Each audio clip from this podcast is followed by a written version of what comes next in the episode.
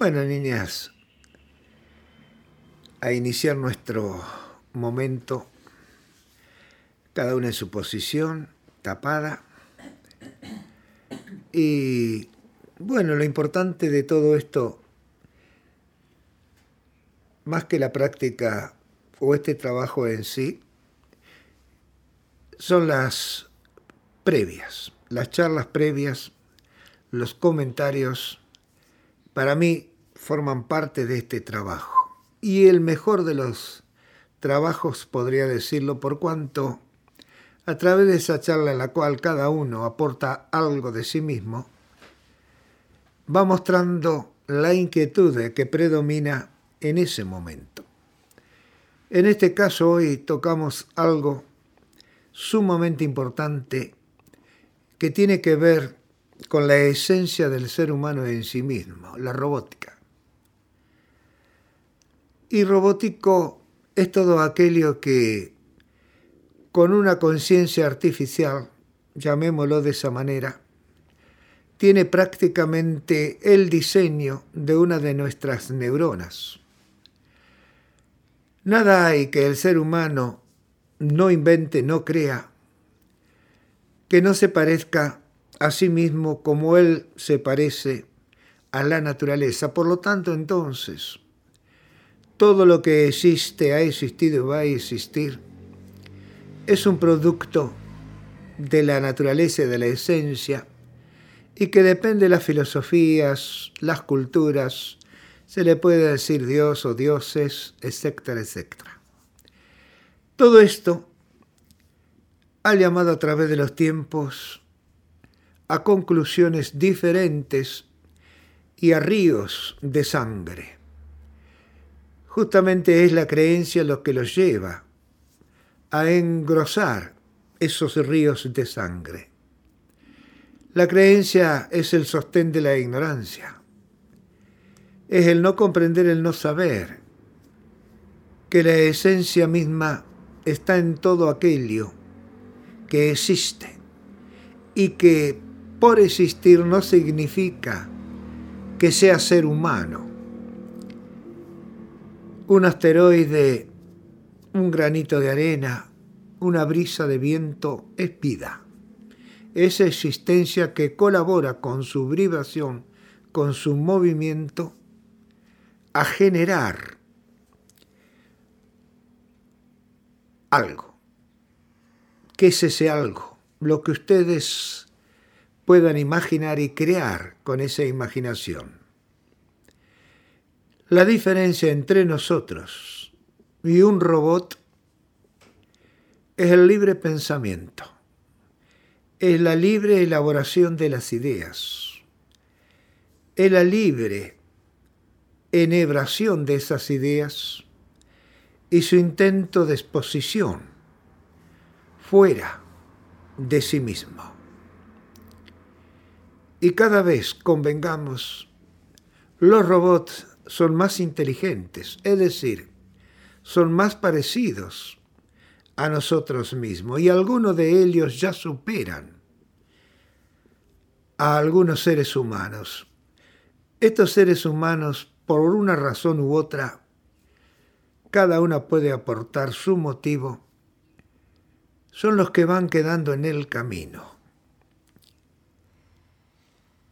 Van convirtiéndose en genes recesivos. La nueva humanidad que ya se viene gestando desde hace tiempo, ya quizás unos 200 años, poco más, poco menos, se va remodelando continuamente, a pasos acelerados y agigantados, nosotros vamos viendo con sorpresa cómo la humanidad está conectada y cómo esa robótica es un brazo más para su trabajo, para la sanación o curación, para la interpretación, para ayudar a mejorar algunas disfusiones cerebrales corporales, emocionales, etc. El no saber lo complejo que somos, el no saber que realmente no hay absolutamente nada que no esté interconectado en cualquier rincón de las interminables galaxias, universos, y que a nosotros nos parece una locura. El crecimiento desmesurado de nuestro ego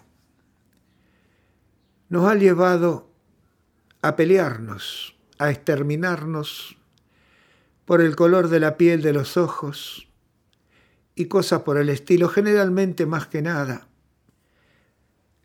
la creencia de la superioridad.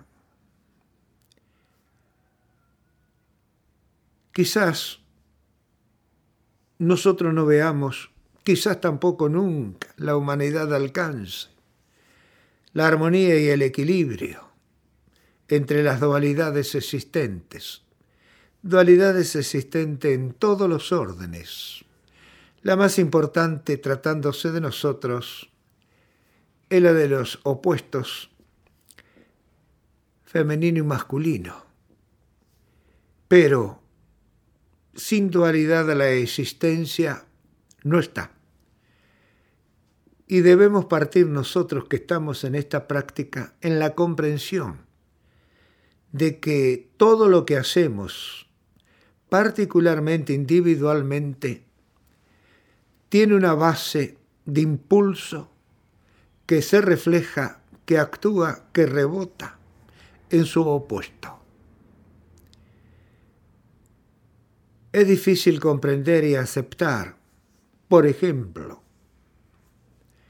que la parte de adelante femenina es negativa y que la parte posterior, su espalda, es positiva y en el hombre viceversa.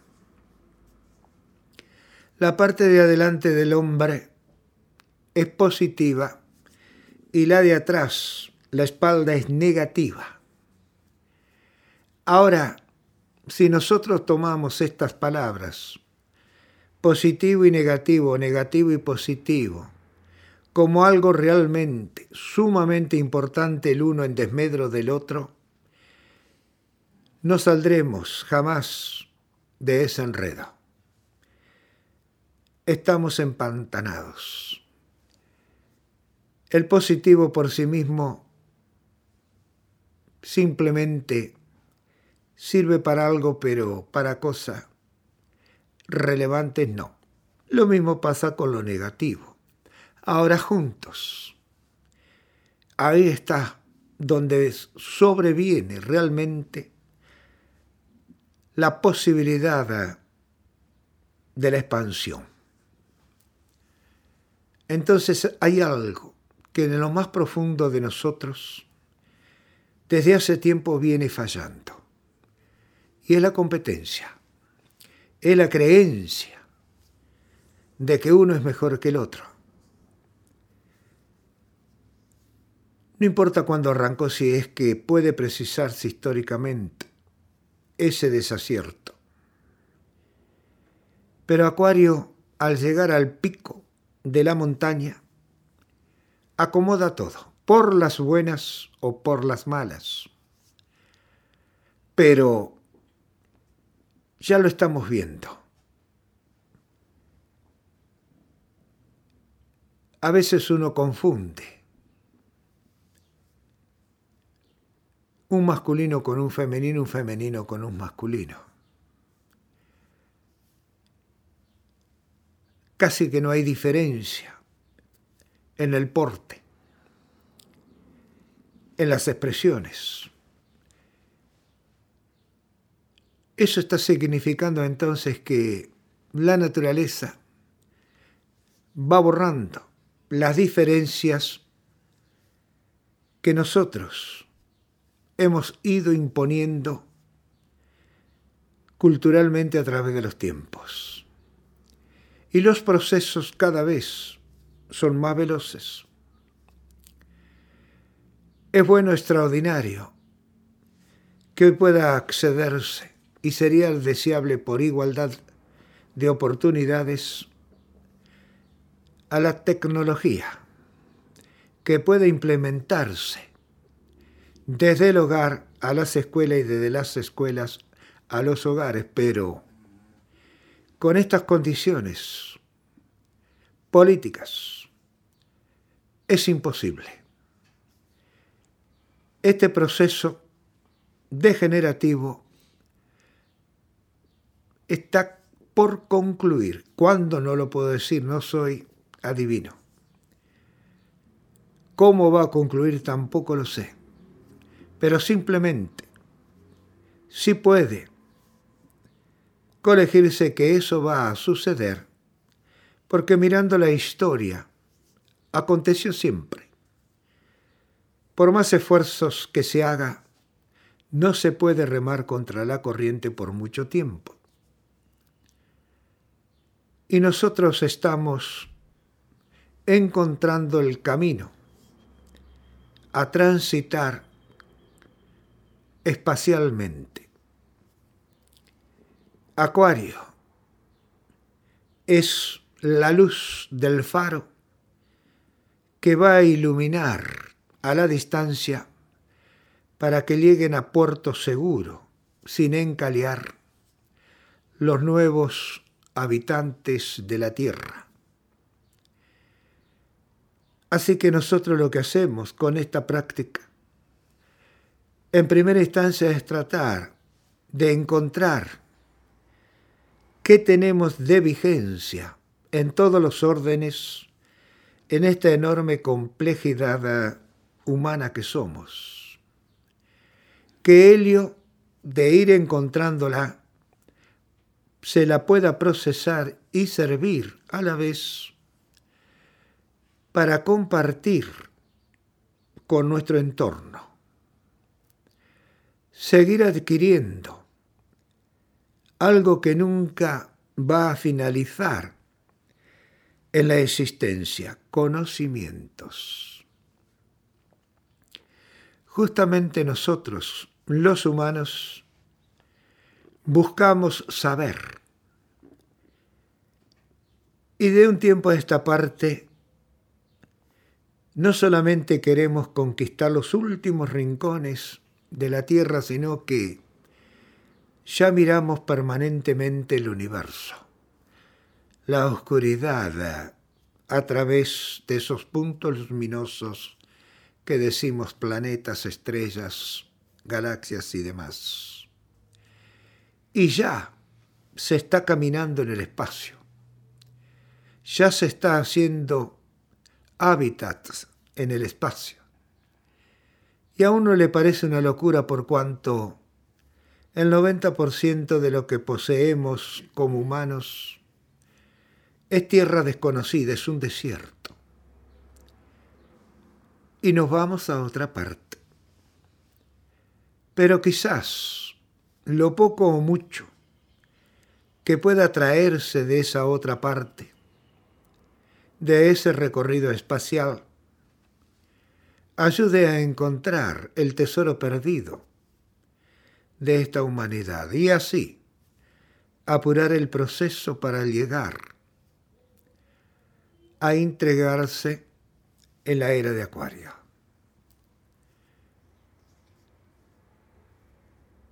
La ayuda está en cada uno de nosotros, viene de nuestro interior, viene de este proceso de no esforzarse, viene de este proceso de dejar hacer, de soltarse. Viene de este proceso entonces en el cual no medimos fuerza con el contrincante, porque no existe contrincante. Existe un semejante. Existe dentro de nosotros un acompañante, un amigo.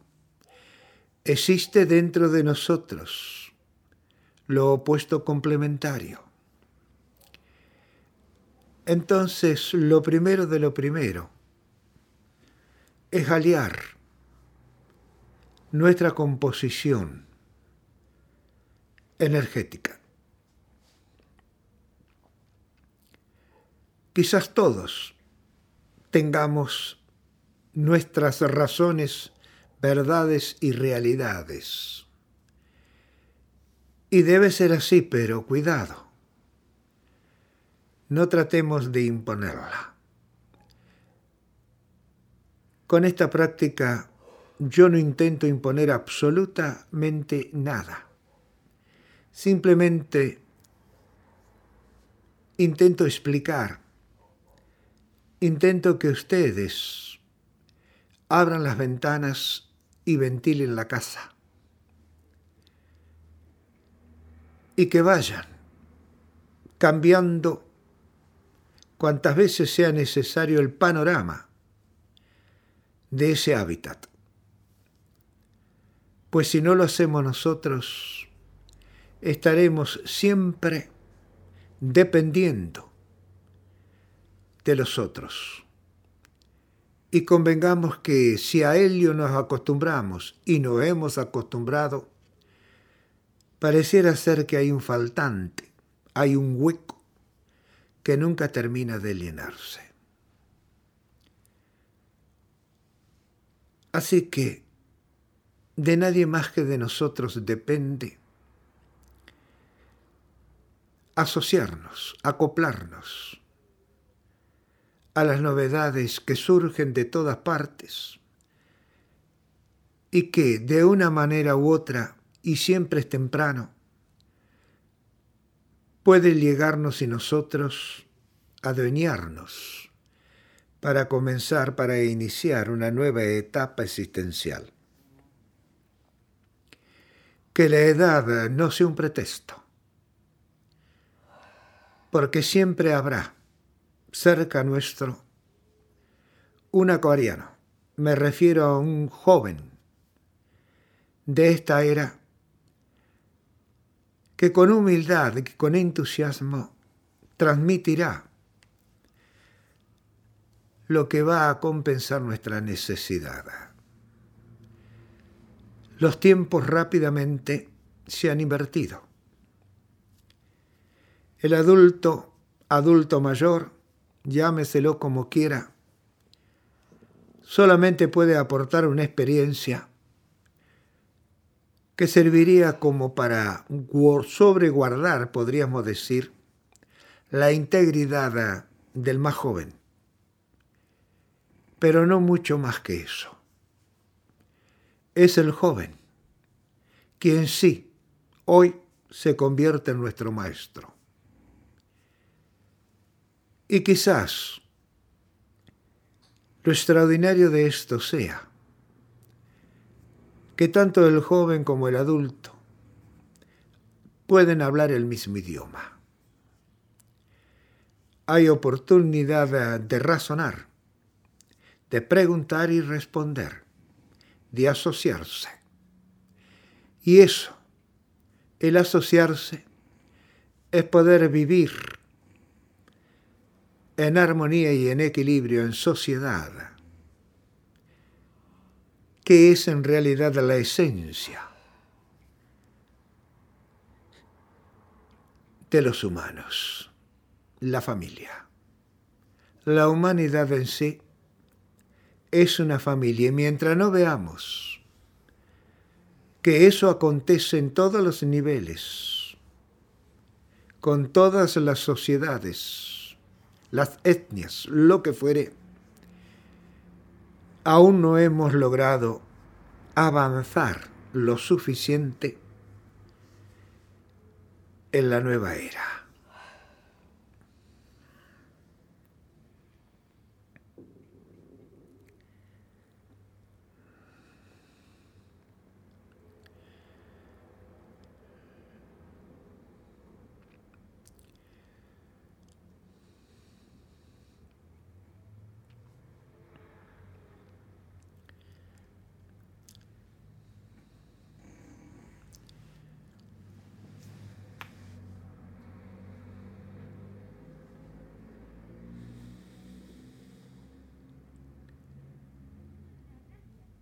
La evolución como tal no es patria potestad de algo en particular. Es la esencia en sí misma quien lo hace.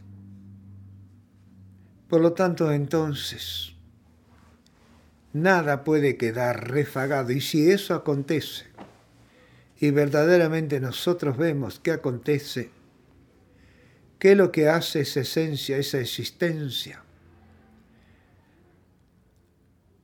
La consume, la deglute, la recicla. Por eso entonces, aquello que llamamos negativo, que a veces depende en el nivel en el cual lo observemos, nos asusta, nos produce asco y demás, sirve, es y ha sido.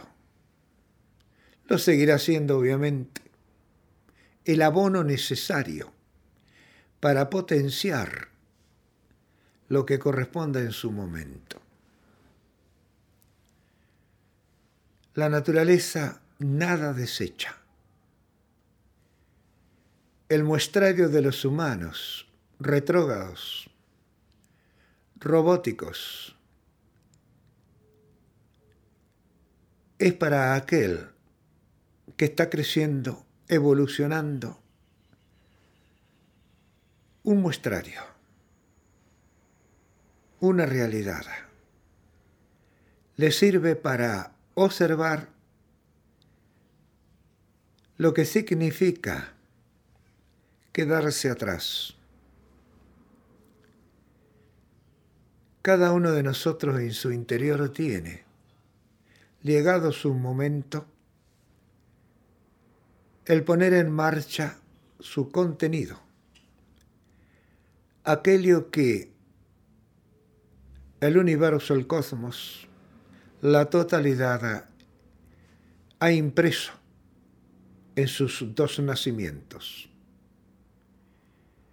Y cuando termine ese ciclo, el ciclo que no podemos precisar en la materia de vida, se continúa sutilmente invisible para los sentidos, progresando hasta su nuevo encadenamiento en la materia. Comprender entonces que ese reciclaje es totalmente universal, existencial, nos da la oportunidad para esforzarnos e intentar elevarnos en la tierra. La humildad de decir no sé, pero quiero saber, enséñame, es el punto de partida para empezar a crecer. Y recuérdese que la teoría sin la práctica es un rengo sin muleta necesita la práctica. Entre ambos, teoría y práctica, práctica y teoría, se encuentra el equilibrio y la armonía justa y necesaria entre los opuestos para andar, para avanzar, para poder circular en la dirección que se proponga.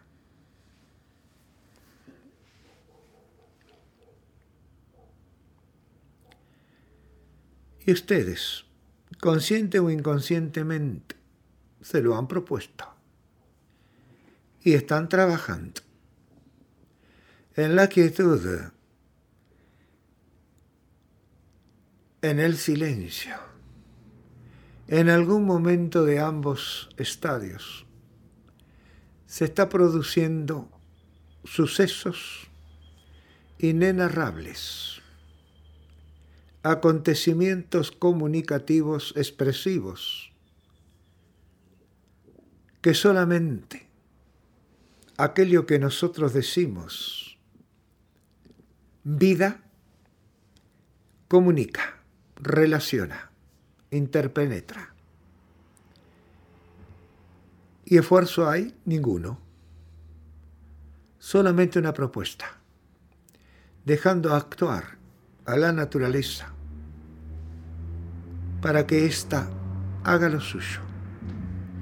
Solamente la acompañamos con nuestros deseos e intenciones.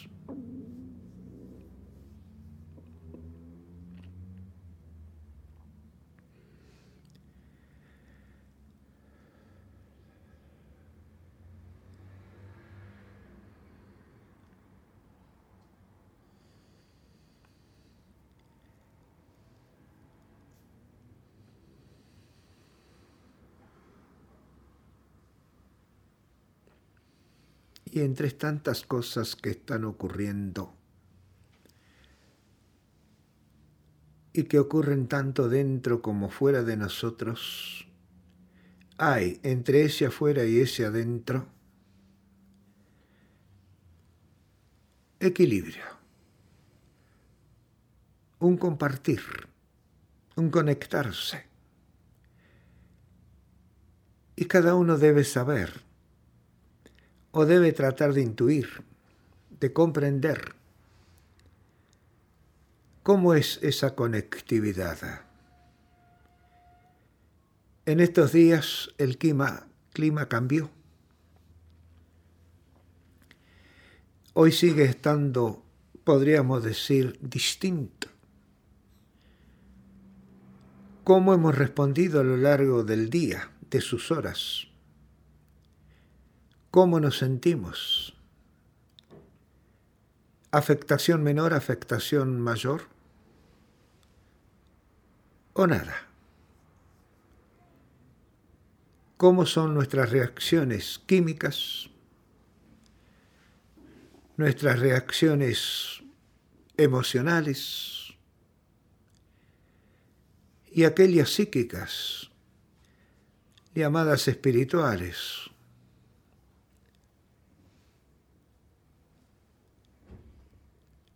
Es imposible, por lo menos para mí lo es,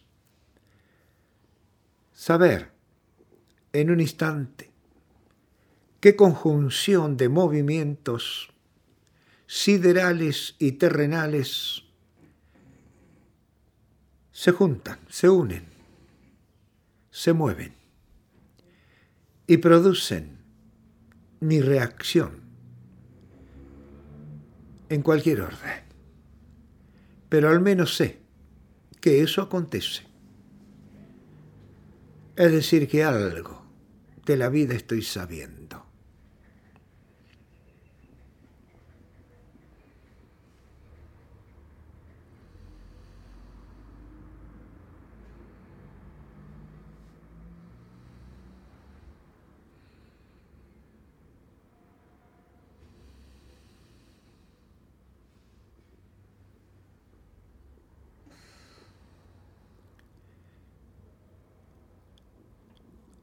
Hay seguramente una respiración lenta, suave y profunda, muy rítmica por momentos, caótica por otros, y es lo que corresponde. Se apuntalan mutuamente. Y en alguno de ellos, como momento, surgirá alguna idea presente y una nadidad eterna.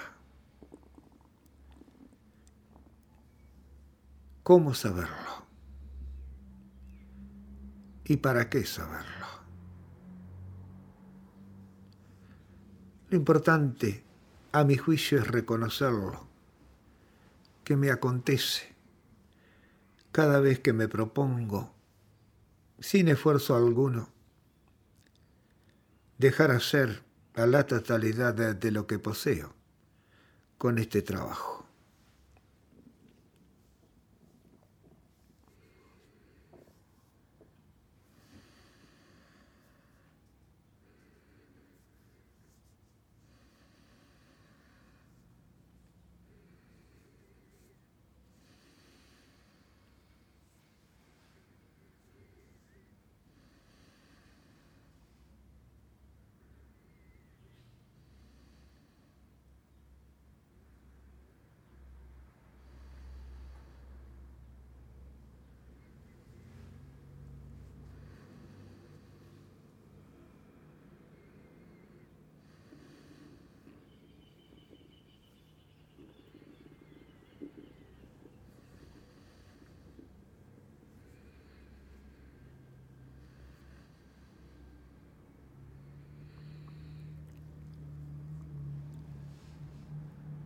Cada uno lo suyo, a sabiendas o no.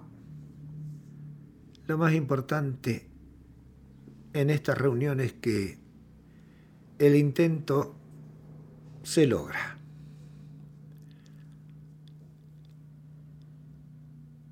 Y una vez más, ese intento que se logra nos va poco a poco dándonos el reconocimiento de nosotros mismos. Y ese creo es el objetivo principal de este trabajo que se lo conoce como autoconocimiento. No olvide agradecerse